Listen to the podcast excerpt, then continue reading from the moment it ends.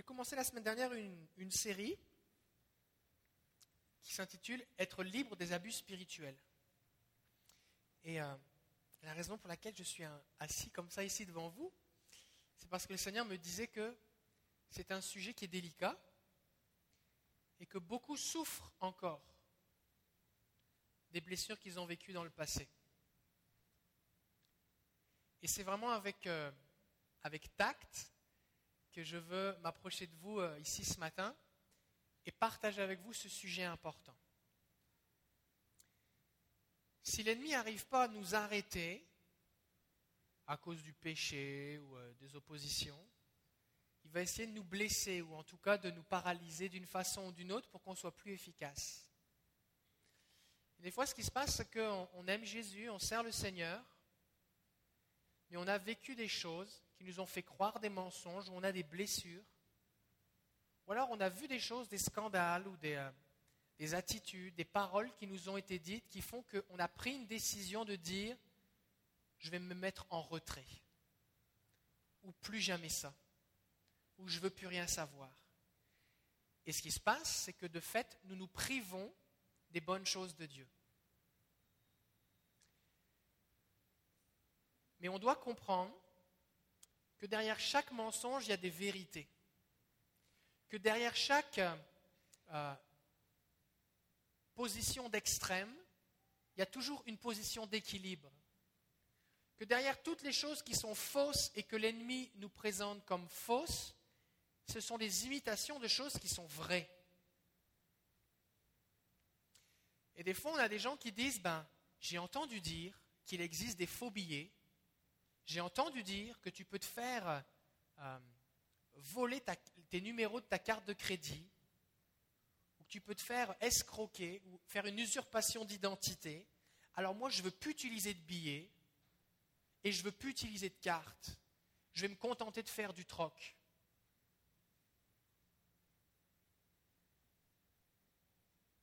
Et des fois, spirituellement, c'est ce qu'on vit. Combien ici vous savez que si vous faites du troc, vous pouvez survivre? Il y, a des, pays, des, partout dans le monde où les gens vivent de troc. Et combien vous savez que c'est difficile ici d'acheter une voiture en faisant du troc? Ou d'aller à l'épicerie en faisant du troc? Fait que tu vas pouvoir vivre des choses, mais ça va être quand même pas mal limité ta vie. Disons que tu vas être pas mal limité financièrement. Et le Seigneur, il veut nous libérer de ces limitations. Alors, la semaine dernière, on a vu que le Seigneur veut nous libérer du rejet face aux expériences spirituelles. Des fois, on a vécu des expériences spirituelles et on ne nous a pas cru, on nous a rejetés. Et le Seigneur veut nous en libérer. Des fois, on a vécu des, expériences où il y avait un leadership spirituel euh, qui était de la domination, il y avait de l'abus à ce niveau-là, et le Seigneur veut nous en libérer. On a parlé aussi, eh bien, euh, que le Seigneur est celui aussi qui, qui veut nous libérer des fois de, de tout ce qu'on a vécu concernant des paroles qui ont été dites sur nous. On a été comme euh, coupés ou euh, dans notre appel ou dans les dons que nous avions reçus, on a pu les enterrer. Si vous voulez en savoir plus, je vous encourage à écouter le message qui est sur notre site internet. Mais aujourd'hui, j'aimerais aborder d'autres sujets maintenant. Et je voudrais prier avec vous parce que euh, le Seigneur veut vous libérer ce matin. Seigneur, nous sommes devant toi.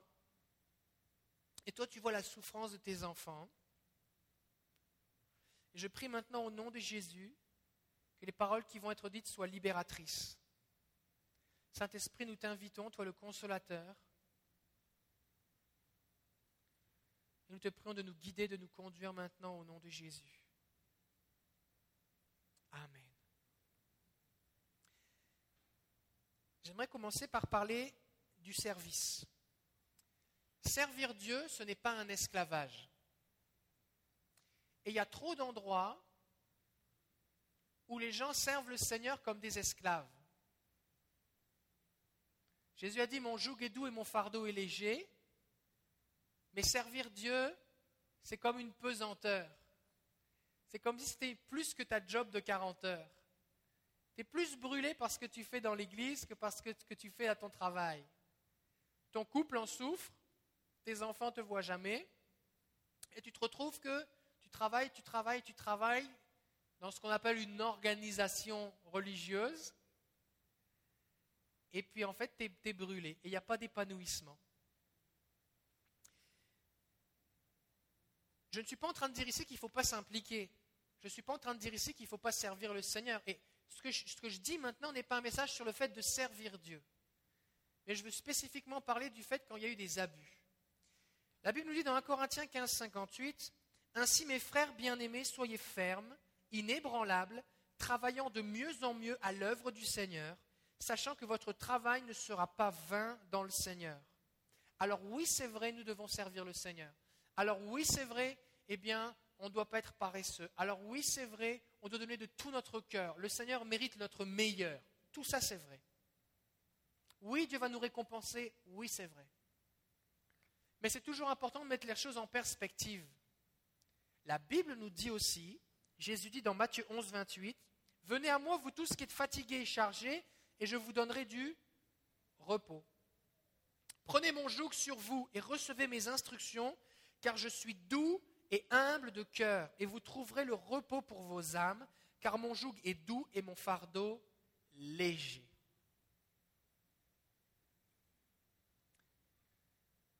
Quand on sert le Seigneur, on doit le faire avec sa force. On doit le faire avec ses ressources. On doit le faire avec les dons qu'il nous a donnés, selon l'appel qu'il a placé sur notre vie. Et quand je fais ce pourquoi Dieu m'a créé, avec les dons qu'il m'a donnés, les ressources et les talents qu'il m'a donnés, alors il y a un épanouissement. Parce que je fais ce pourquoi Dieu m'a créé. D'accord?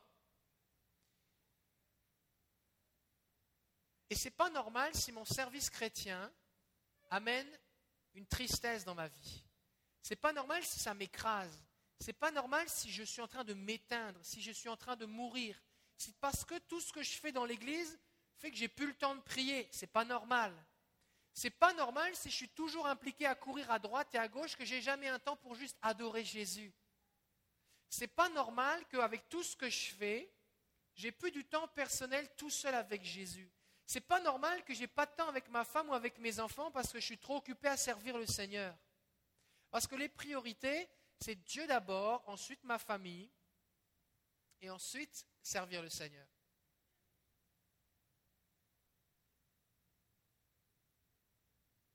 Et ça, c'est vraiment important. Parce que si on veut vivre une vie équilibrée qui donne envie aux gens de suivre Jésus, il faut que notre vie soit épanouie. Est-ce que ça fait du sens ce que je dis? Donc, on a le droit, et c'est normal, d'arrêter ce qu'on fait.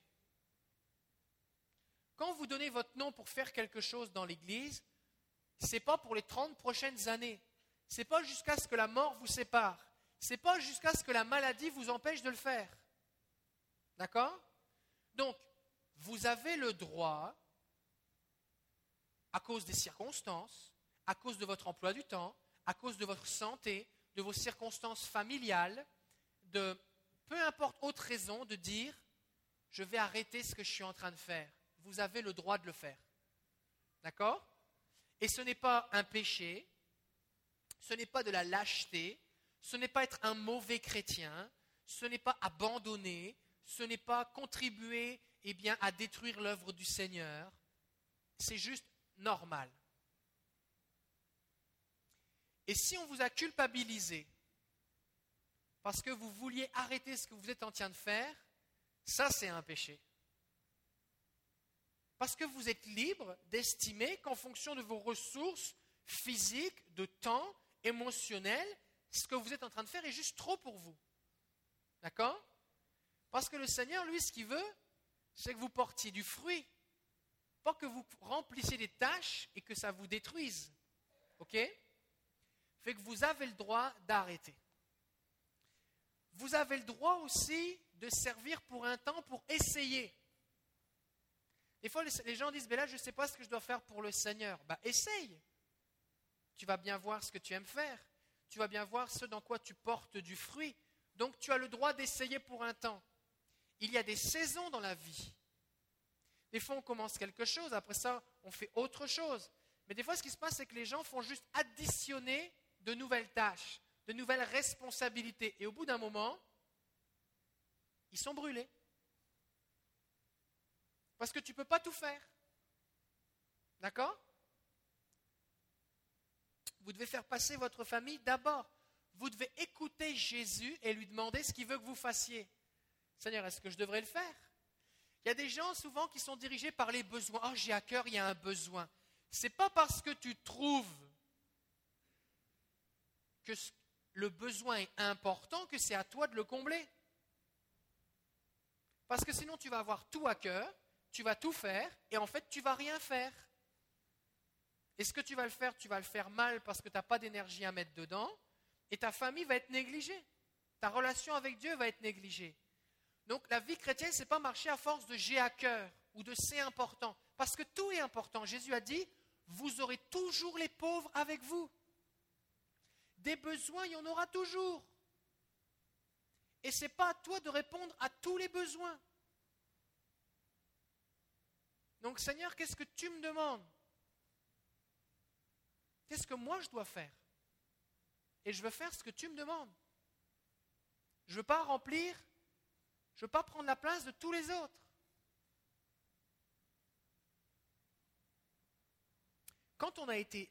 Ah oui, ça c'est important. Vous ne, servez, pas le pasteur, vous servez Dieu.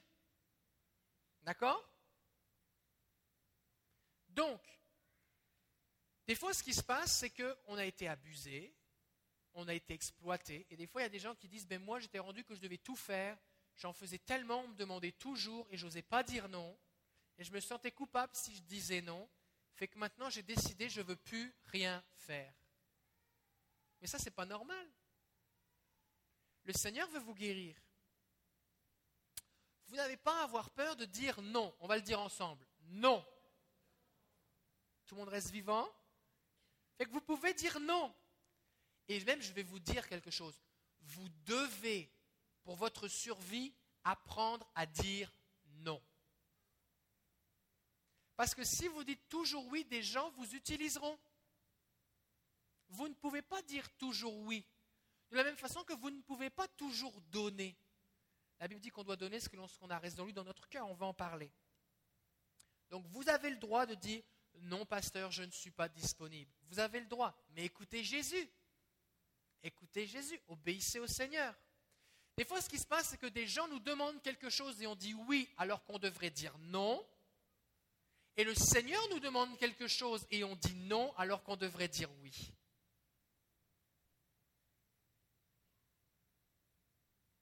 Alors on doit apprendre à dire non et on doit aussi apprendre à dire oui. Des fois, il y a des gens qui se sentent indispensables. Vous faites quelque chose, puis là, vous êtes rendu que vous dites, ben là, il faudrait que j'arrête, c'est trop pour moi, mais vous vous rendez compte que si vous arrêtez, tout va s'effondrer. Vous n'êtes pas indispensable, c'est un mensonge.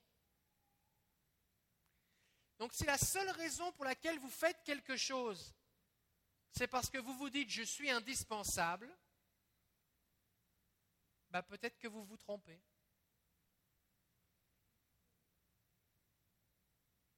Il n'y a personne d'indispensable. C'est bizarre que le pasteur dise aux gens d'arrêter de servir. Hein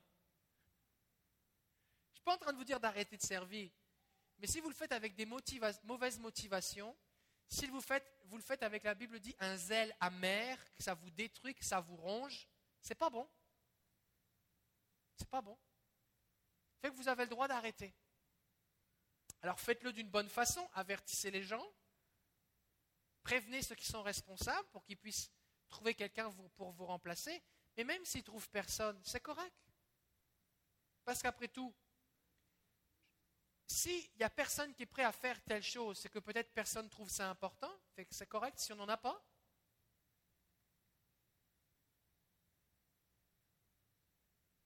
Est-ce que ça va? Vous n'avez pas à culpabiliser.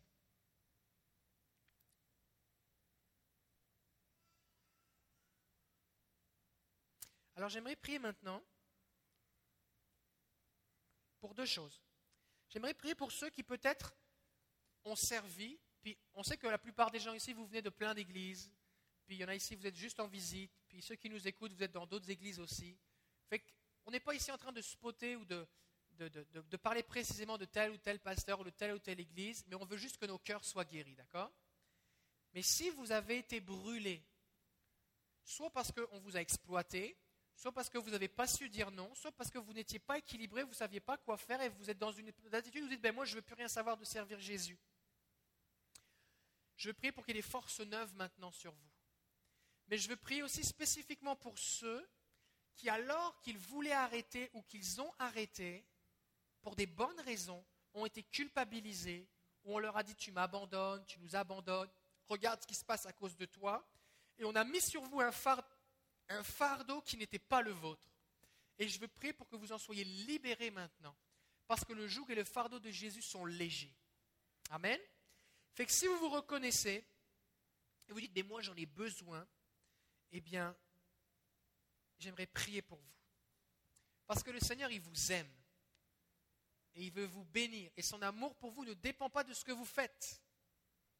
Et, et vous n'avez pas à croire que le Seigneur est un maître dur et exigeant, mais il est bon envers ses enfants. Alors si vous reconnaissez là-dedans, simplement levez-vous votre place et je vais prier pour vous maintenant, pour que Jésus vienne guérir vos cœurs, parce qu'il vous aime. Il y a peut-être des gens que vous allez devoir relâcher, pardonner. Alléluia. Alors Seigneur, on est devant toi maintenant. Et je prie, Père, au nom de Jésus, pour que tu viennes guérir mes frères et sœurs. Tu vois cette charge, ce fardeau qu'ils ont porté, qui était trop lourd pour eux, qu'on a placé sur eux ou que, ne sachant pas quoi faire, ils ont essayé de porter, mais ça les a blessés, ça les a abîmés, ça les a fatigués, ça les a vidés, Seigneur. Je prie maintenant des forces neuves au nom de Jésus.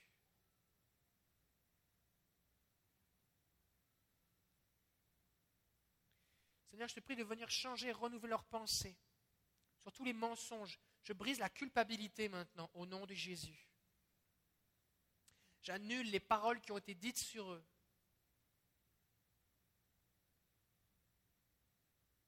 Et merci Jésus, et je déclare sur eux que tu prends plaisir en eux, Seigneur. Parce qu'ils ont été brûlés, parce qu'ils voulaient te servir de tout leur cœur. Et ce n'est pas leur cœur qui est le problème, c'est l'environnement dans lequel ils étaient. Et je te prie maintenant que tout ce qui leur a été volé parce qu'ils ont été exploités ou abusés leur soit rendu maintenant avec les intérêts au nom de Jésus, la force, l'énergie émotionnelle, spirituelle. Et je te prie pour un renouvellement maintenant de l'intimité avec toi, un renouvellement du cœur à cœur avec toi, et qu'ils puissent tout à nouveau te servir avec joie et avec équilibre. Je te prie de leur donner la capacité de dire non et de mettre des limites saines au nom de Jésus. Et on prie spécifiquement pour les foyers, les familles, afin qu'il y ait un équilibre au nom de Jésus. Je prie, Seigneur, que là où il y a eu des négligences, parce qu'on était trop occupé à travailler dans l'Église, l'équilibre revienne, Seigneur. Et je prie pour la guérison dans les couples et dans les foyers au nom de Jésus. Merci, Seigneur. Au nom de Jésus. Amen. Amen. Ok. J'aimerais parler d'un deuxième sujet maintenant. L'argent. Oh, l'argent. J'ai entendu tellement d'histoires bizarres, tellement d'histoires d'horreur. La Bible dit malheur à celui par qui le scandale arrive. Et s'il y a un domaine dans lequel il y a des scandales, c'est à cause de l'argent. On voit ça dans les mondes politiques, dans le monde municipal, dans les gouvernements, dans des entreprises. Et ça arrive aussi malheureusement des fois dans les églises. Pourquoi? Souvent à cause du fait que les, les, euh, les façons de faire n'étaient pas adaptées. Quand tu, des fois, il y a des églises où euh, il y a un chapeau qui passe, les gens mettent de l'argent dans un chapeau et on ne sait pas où va le chapeau. Ben, c'est sûr que quand l'argent est géré de cette façon-là, la, voie est libre à n'importe quel débordement. D'accord? Alors, je voudrais juste rassurer tout le monde ici que nos finances, eh bien, sont supervisées par un comptable qui est extérieur à l'Église, que c'est fait annuellement, il y a un rapport qui est distribué aux membres, que chaque sou qui est dépensé, il y a une facture qui est associée, que nos chèques et nos dépenses sont faits avec deux signatures, ce qui fait que ce n'est pas possible que, par exemple, je décide de m'acheter une voiture avec l'argent de l'Église. Ce n'est pas possible. Je ne suis pas celui qui décide de mon salaire, ni de mes augmentations. Que le budget est décidé par le comité de l'Église et que chaque mois, nous vérifions que nos dépenses suivent le budget. Nous avons un trésorier qui est en vacances aujourd'hui, mais chaque membre de l'Église a une pleine liberté pour venir lui poser des questions, simplement, et ça nous fait un grand plaisir d'expliquer le pourquoi, le comment, le combien des dépenses et de la gestion des finances de l'Église. Il nous arrive régulièrement de donner des mises à jour. Et lors de la réunion d'affaires, notre budget est présenté, le bilan de l'année précédente est présenté, voté, il y a des questions, tout ça. Et on fait ça avec une grande transparence. Et ça, c'est vraiment important. Pourquoi? Parce que quand on a donné et qu'on a l'impression d'avoir été trahi ou volé, ce que ça fait, c'est qu'on n'a plus confiance et on veut plus donner. Le problème, c'est que la Bible nous dit que lorsqu'on donne, Dieu nous bénit. Et c'est pour ça que l'ennemi veut que des scandales et ces choses arrivent. Parce qu'ainsi les gens se privent de bénédiction. Alors quelques points. Jésus a dit dans Matthieu 10, verset 8, Guérissez les malades, ressuscitez les morts, purifiez les lépreux, chassez les démons. Vous avez reçu gratuitement, donné gratuitement. Est-ce qu'on peut dire gratuitement? Gratuitement, ça veut dire c'est gratuit. Ça veut dire qu'on ne devrait pas payer pour recevoir de la prière. Est-ce que c'est évident ce que je dis? En tout cas, ce n'est pas évident pour tout le monde et dans tous les endroits. Ça veut dire aussi que, que je sois riche ou que je sois pauvre, Jacques va dire que, eh bien, Jacques va dénoncer le fait que dans certaines églises, quelqu'un arrive bien habillé, c'est un riche, on lui dit viens t'asseoir ici devant, Quelqu'un arrive habillé pauvrement, on lui dit va t'asseoir là-bas par terre. Il ne devrait pas y avoir de favoritisme en fonction des finances dans l'Église. Ça, ça veut dire quoi? Que peu importe ce que tu donnes, que tu donnes ou que tu donnes pas, peu importe ta situation financière, on va prier pour toi pareil. Et je refuse ici de bénir d'une façon spéciale ceux qui donnent plus. Parce que si tu donnes plus, c'est que Dieu t'a donné la capacité de donner plus fait que tu obéis de la même façon que celui qui donne peu, mais qui pour lui c'est beaucoup. D'accord? Mais si vous avez été blessé de voir qu'à des endroits, ceux qui donnent plus ont des, faveurs spéciales, ben, ce n'est pas de Dieu. La plupart des gens que je rencontre sont des gens qui ne sont pas encore membres de l'Église, ou des gens qui ne donnent pas, ou des gens qui des fois sont en visite. Je ne sais pas qui donne combien et je ne veux pas le savoir, ce n'est pas mon problème. C'est entre vous et Dieu. C'est bon? 2 Corinthiens 9, 7. Que chacun donne comme il a résolu dans son cœur, sans tristesse ni contrainte. Est-ce qu'on peut dire sans tristesse ni contrainte C'est quoi une contrainte?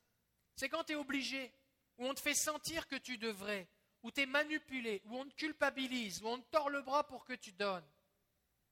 La Bible dit qu'on doit donner sans tristesse ni contrainte. Pourquoi? Car Dieu aime celui qui donne avec joie. C'est pour ça que vous ne voyez pas ici faire des appels d'argent à n'en plus finir. C'est pour ça que vous ne voyez pas, eh bien, euh, essayer de manipuler les gens. Et notre but ici, c'est que vous puissiez donner avec joie. Quand tu lis dans la Bible des gens qui font des offrandes, ça nous dit que spontanément, volontairement, ils ont été touchés dans leur cœur et ils ont donné. Pourquoi? Parce que c'est comme ça que ça marche. Comment est-ce que tu veux donner avec joie? Si ce n'est pas Dieu qui le met dans ton cœur et que ce n'est pas un acte d'obéissance et de foi, il n'y a aucune joie à donner. La Bible dit qu'il y a plus de bonheur à donner qu'à recevoir. Mais quand on donne sans joie, c'est qu'il y a un problème.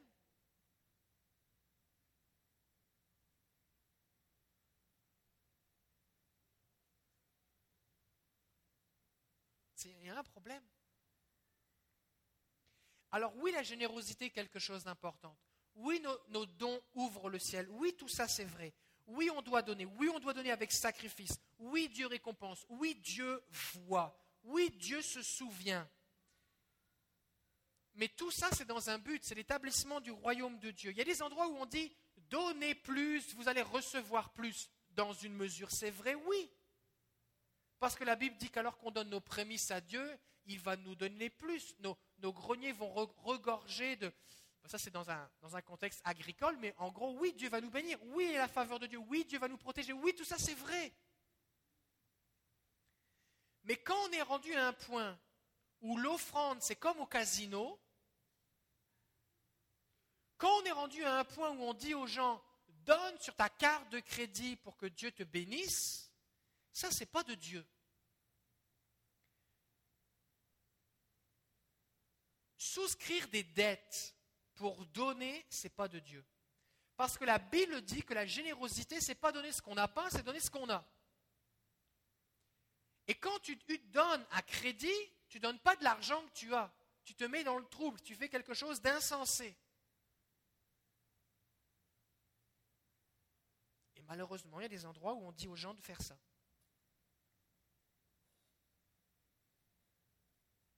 Mais ça, ce n'est pas de Dieu. Des fois, on fait miroiter aux gens des bénédictions en disant donne plus. Et des fois, les gens, ils oublient. C'est comme au casino. Ils arrivent au casino et ils repartent, ils n'ont plus de plan de pension. Ils n'ont plus de rire, ils ont tout mis dedans, puis c'était la folie, c'était euh, l'excitation, ils étaient enivrés, les émotions, et, et tout est parti. La Bible dit qu'on doit donner selon ce que l'on a résolu dans son cœur. Ça veut dire que c'est une résolution, c'est une décision, ce n'est pas une émotion. Je dois décider. Si je suis marié, j'en parle avec ma femme, j'en parle avec mon mari. Je ne donne pas le loyer ou la scolarité des enfants en offrande. Et si ta femme n'est pas d'accord, eh bien préserve la paix dans ton foyer. Parce que il se pourrait que la femme que Dieu a mis à côté de toi, qui est une aide qui vient de Dieu, soit en train de faire preuve de sagesse et non d'incrédulité. Et vice-versa. Donc c'est important quand vous donnez que vous le fassiez, si vous êtes marié, en couple avec sagesse. Demandez à Jésus, Seigneur, qu'est-ce que tu veux que je donne? Et faites selon ce que le Seigneur a dit dans votre cœur. Si le Seigneur vous dit tu donnes pas, tu donnes pas. Si le Seigneur te dit donne 100 dollars, tu donnes 100 dollars. Si le Seigneur te dit 10 dollars, tu donnes 10 dollars. Si le Seigneur te met à cœur, te dit de le faire, de vider un compte épargne que tu as et de le donner, réfléchis, parle-en avec ta femme et fais-le. Tout ça, j'ai déjà fait. Mais fais ce que, ce que le Seigneur te dit. Parce que c'est entre toi et Dieu. Et si tu le fais d'après ce que tu penses que le Seigneur met sur ton cœur, sans pression, sans contrainte, sans urgence, en accord avec ton conjoint si tu es marié, alors là, il y a une joie. Parce que tu obéis à Jésus.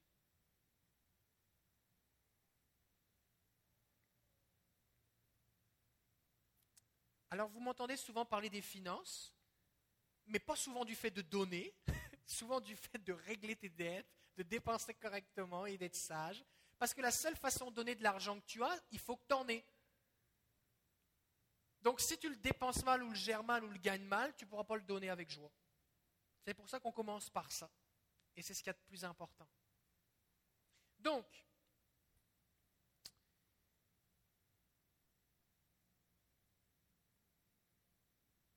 J'aimerais prier ici pour ceux qui ont été blessés ou qui, ont qui vous avez vécu des expériences traumatisantes et peut-être vous en payez encore les conséquences.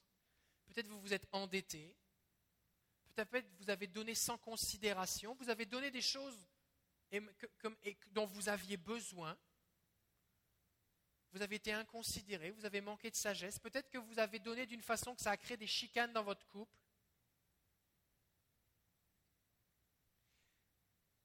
Peut-être que vous avez donné pensant que c'était comme à la loterie et vous n'avez pas gagné et vous êtes déçu contre Dieu. Peut-être que vous avez donné et que de l'argent a été détourné et vous avez eu l'impression d'avoir été volé. Mais si vous avez donné à Jésus, c'est le Seigneur qui voit. D'accord? Vous n'allez pas perdre votre récompense parce que quelqu'un a détourné l'argent. Parce que le Seigneur va s'occuper de vous. OK? Maintenant, c'est sûr que c'est bien de réfléchir où est-ce que vous donnez. Ce n'est pas parce que vous avez reçu une lettre de je ne sais pas quel ministère ou un courriel ou qu'il y a des, vous recevez, vous voyez à la télé ou je ne sais pas où sur Internet qu'il y a des besoins que pour autant vous devez donner. D'accord? Mais il faut prier pour cela.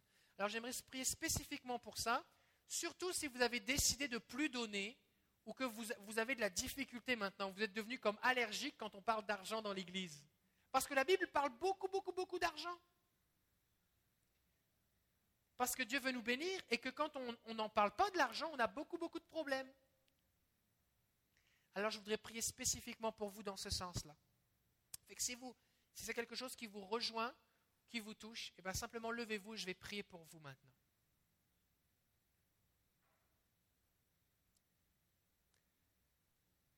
Gloire à Jésus. Si vous êtes sur Internet, si vous nous écoutez, alors je vais prier aussi. Seigneur, on veut bénir ton nom parce que tu es fidèle et parce que tu es bon. Et papa, je te prie pour tous ceux qui ont vécu du favoritisme pour des raisons financières. Tous ceux qui se sont sentis contraints ou manipulés. Tous ceux qui ont pris du recul face à toi parce que des gens t'ont mal représenté. Je t'apporte les scandales. Je t'apporte les façons de faire qui ne t'honoraient pas, qui n'étaient pas selon ton cœur. Papa, je t'apporte ceux qui se sont endettés ou appauvris ou mis dans des situations difficiles à cause des finances et de mauvais enseignements. Et je te prie de venir guérir leur cœur, Jésus. Et je te prie pour une grande liberté maintenant, pour pouvoir donner et aussi pour pouvoir ne pas donner. Je prie pour une liberté pour qu'il n'y ait aucune forme de culpabilité, de gêne, de tristesse, de mal-être, de malaise. Si on n'a pas à donner. Et aussi qu'il y ait une grande joie à donner, à obéir à ce que tu nous dis. Alors je bénis tes enfants maintenant au nom de Jésus. Je te prie que toutes les bénédictions qui ont été retenues ou volées leur soient rendues et relâchées maintenant au nom de Jésus. Je les bénis en ton nom, Père, au nom de Jésus. Amen. Amen. Alors on donne avec joie et sans contrainte. Ça, c'est vraiment important. Fait que si vous n'avez pas envie de donner, vous avez le droit. Soyez bien à l'aise. Il n'y a personne qui va vous juger. J'aimerais aborder un dernier point pour aujourd'hui.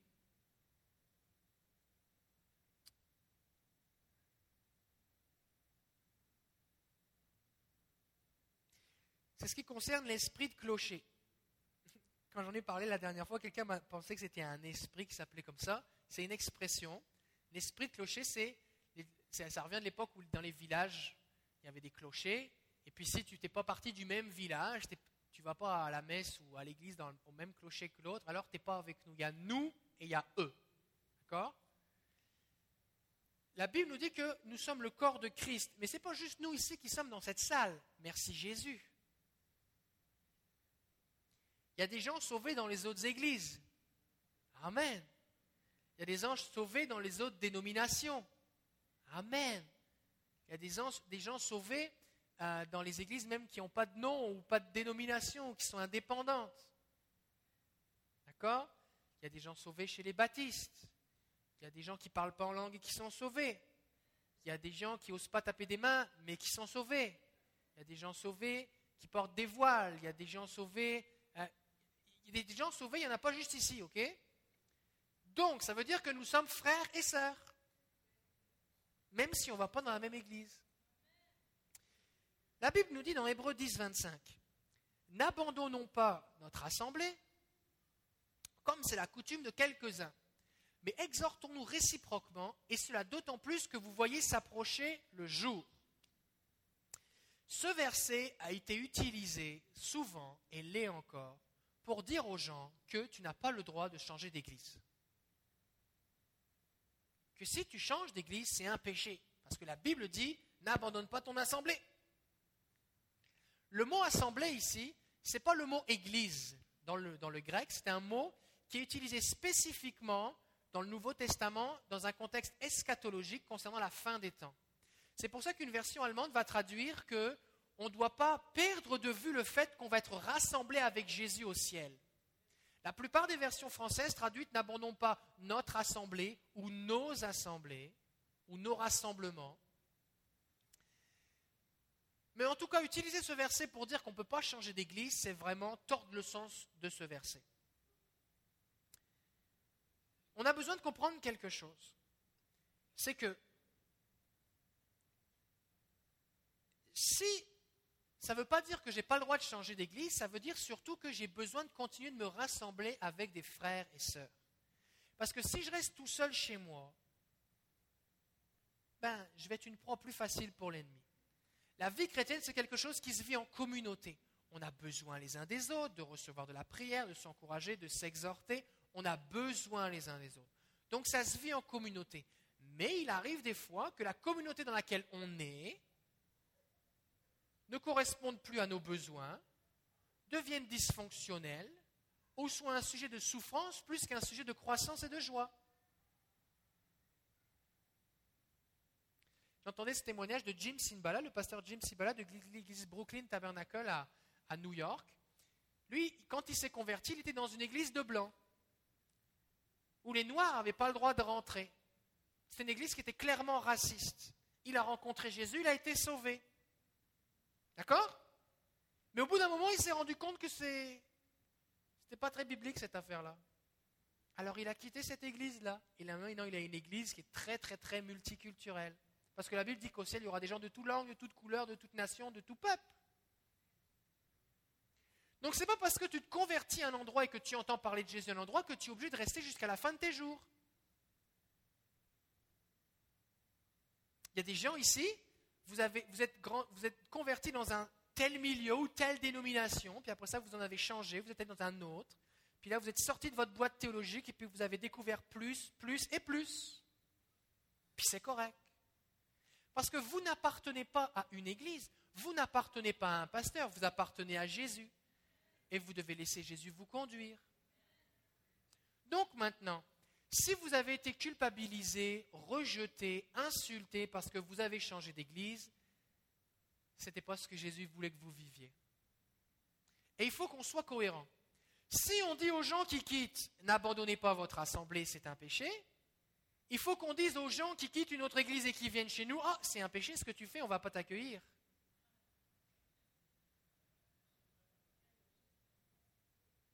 Parce que dans les endroits en général où on dit qu'on n'a pas le droit de quitter, tout le monde est bienvenu. Est-ce que ça voudrait dire que cette église-là est la seule église au monde où il y a les derniers purs, les derniers saints, et il y a juste eux qui ont la vérité? Soyons cohérents. Soyons cohérents. Donc, quand vous voyez un croyant d'une autre église, votre but n'est pas de lui dire de venir ici. Soyez libre de partager ce que vous vivez avec Jésus bénissez-le. Parce que ce que vous vivez ici, lui, il peut le vivre aussi là-bas, ou dans son salon, ou dans son sous-sol. Bénissez-le. Quand quelqu'un décide d'aller dans notre église, continuez de lui parler. Oh là, il vient plus chez nous, on ne lui parle plus. Continuez de lui parler. Il reste votre frère et votre sœur. Bénissez-le. Si quelqu'un vient et guérit, touché, visité par le Saint-Esprit, rencontré d'une façon puissante et qui retourne après dans son église, mais gloire à Jésus pour ce qu'il a vécu. On ne prie pas pour les gens pour qu'ils viennent s'asseoir ici. On prie pour les gens parce que Dieu les aime. D'accord? Donc on veut renoncer à cet esprit de clocher. On veut marcher dans l'unité avec ceux qui veulent. Et ceux qui ne veulent pas, on les bénit. D'accord? On ne veut pas marcher avec l'esprit de clocher.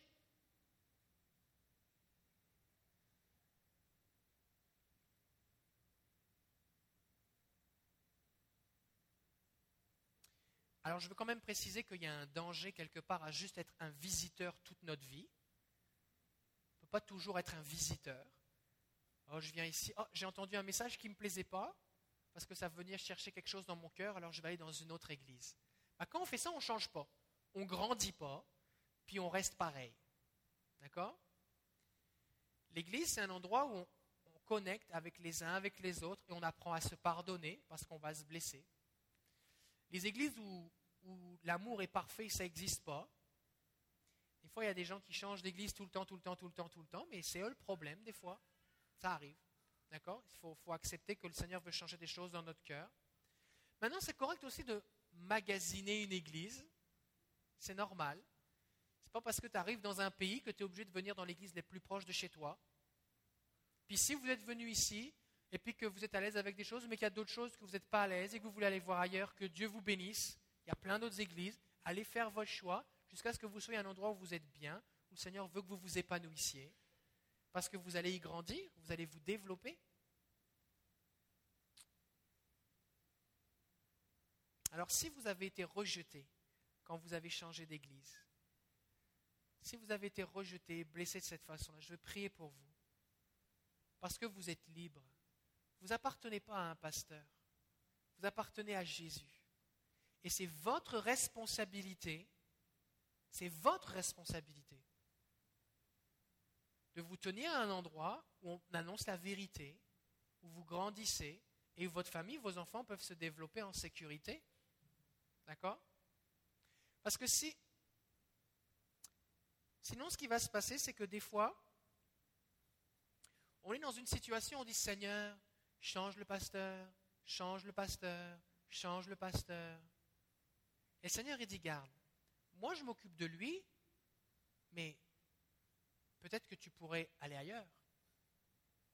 Parce que le danger, c'est que si notre seul sujet de prière ou notre seule attitude c'est d'être en opposition avec ce qui se fait, à tort ou à raison, qu'est-ce qu'on va développer De l'amertume, de la rébellion? Et là, il y a deux possibilités. Soit on va mourir, soit on va lutter contre ce que Dieu est en train de faire. Fait que dans les deux cas, c'est pas bon. La Bible dit soyez en paix avec tous les hommes autant que ça dépend de vous. Je ne suis pas en train de dire que dès qu'il y a quelque chose qui ne fait pas ton affaire, il faut que tu changes d'église. Il faut que tu parles. Il faut que tu discutes. Des fois, il y a des gens qui disparaissent. Puis tu apprends qu'il y avait telle raison, mais ils n'en ont jamais parlé. Ils n'ont jamais posé de questions. Pas de ça que je parle.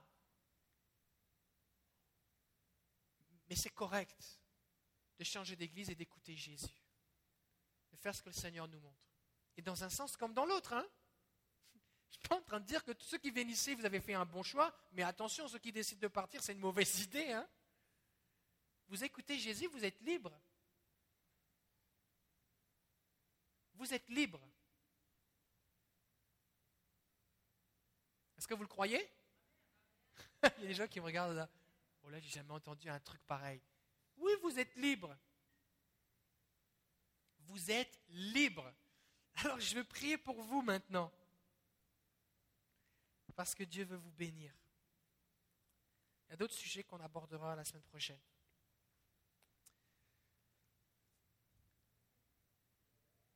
Le Seigneur veut vous libérer de toute forme de culpabilité, toute forme de pression. Amen. Est-ce qu'on peut se lever ensemble? On va prier.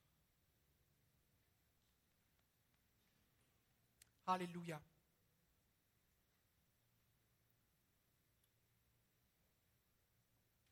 Est-ce qu'on a des gens ici qui nous visitent?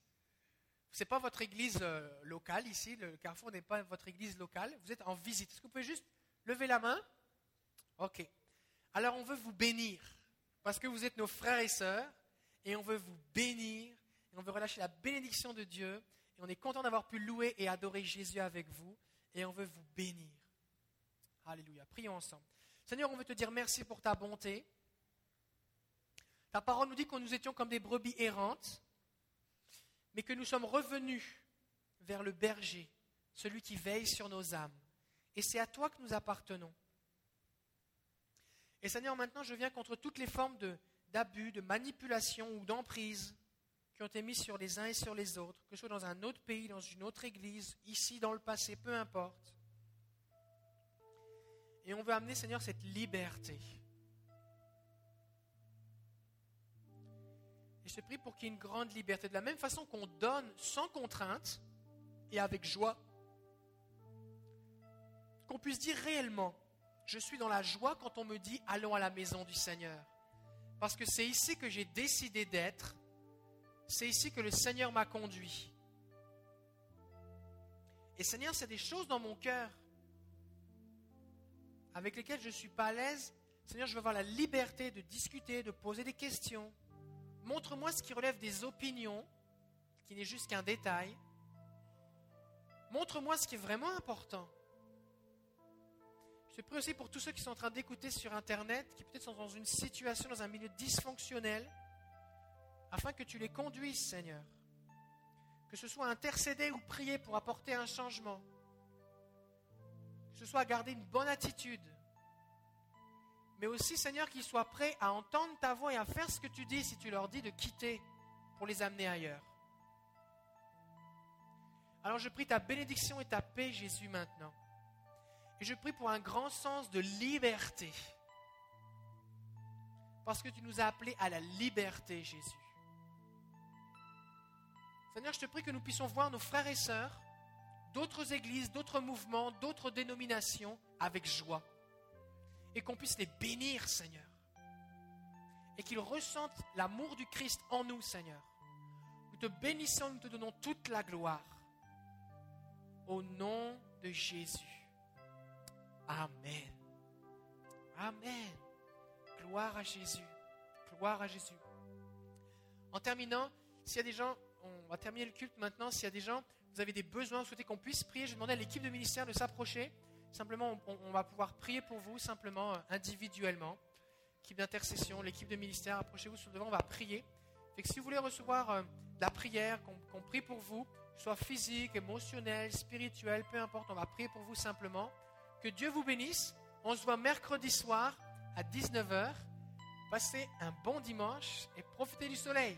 Que Dieu vous bénisse.